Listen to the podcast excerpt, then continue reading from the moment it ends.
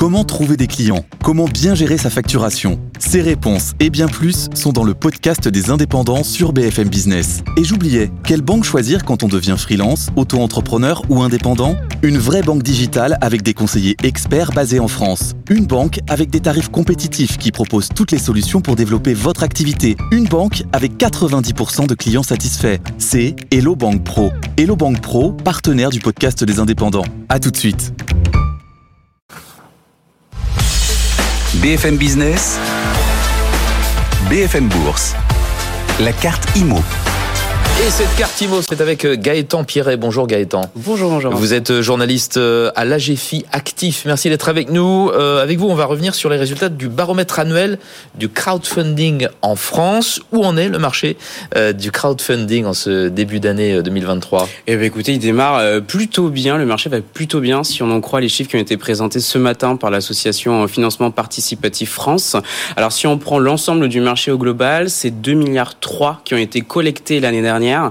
par les plateformes de crowdfunding, tous segments confondus. C'est plus de 25% par rapport à l'année d'avant. Alors dans le détail, c'est toujours le prêt qui euh, capte le plus gros euh, des flux, qui vraiment euh, suscite l'engouement des investisseurs. C'est 2 milliards 1 qui ont été collectés pour des projets financés via du prêt, loin devant l'investissement en equity et via les dons. Et dans tout ça, le marché le plus financier, ça reste toujours et encore l'immobilier qui capte les trois quarts de la collecte quand même. on comprend pourquoi, parce que c'est quand même 9 9,4% de rendement pour une immobilisation de capitaux d'un peu moins de deux ans. Donc c'est très intéressant pour, euh, pour les investisseurs. Comment s'explique cette dynamique de ce marché, la dynamique de ce marché. Bon, financement participatif, on va parler français un petit peu. Vous avez raison. On peut y voir euh, trois principaux facteurs. Alors déjà, premier facteur, la croissance naturelle du marché. Mmh. C'est un secteur qui est encore euh, très jeune, en pleine expansion, qui existe depuis à peu près 2015. En sept ans, les plateformes ont collecté quand même 7 milliards d'euros. La collecte était multipliée pardon, par 15 au total, donc c'est quand même un marché qui est en plein boom. Deuxième point, c'est que ce boom s'est accéléré l'année dernière. On a vu tout un tas d'annonces l'année dernière qui ont vraiment dynamisé le marché. Alors, euh, quelques exemples, il y a eu des acquisitions, beaucoup, euh, October, Crédit.fr, Baltis, Proximea, euh, une levée de fonds record de club funding, 125 millions d'euros. tout ça, ça a participé à porter l'attention sur le marché du, du financement participatif, j'allais dire crowdfunding, je on, peut, on peut varier.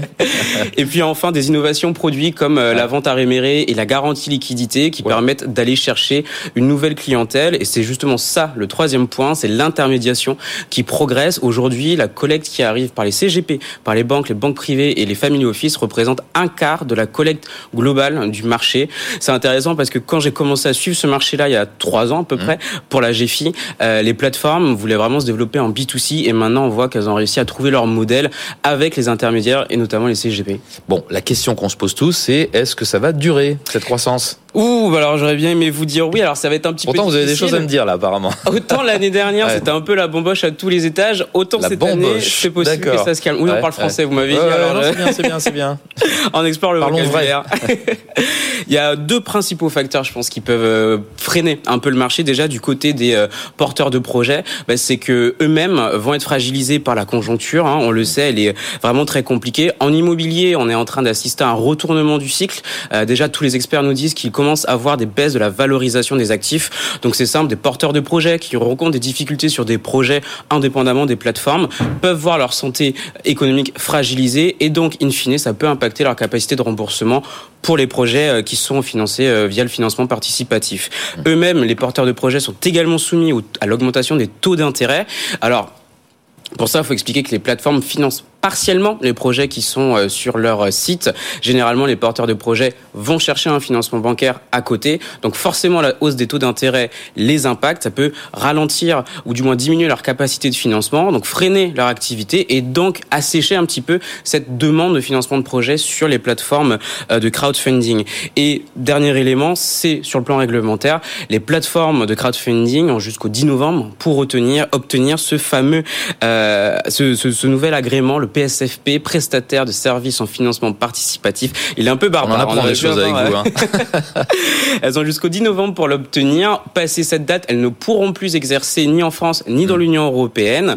Euh, cet agrément, il change quand même beaucoup de choses, beaucoup des règles au niveau de leur activité. Il abaisse notamment le plafond de collecte. Il passe de 8 millions à 5 millions d'euros maximum.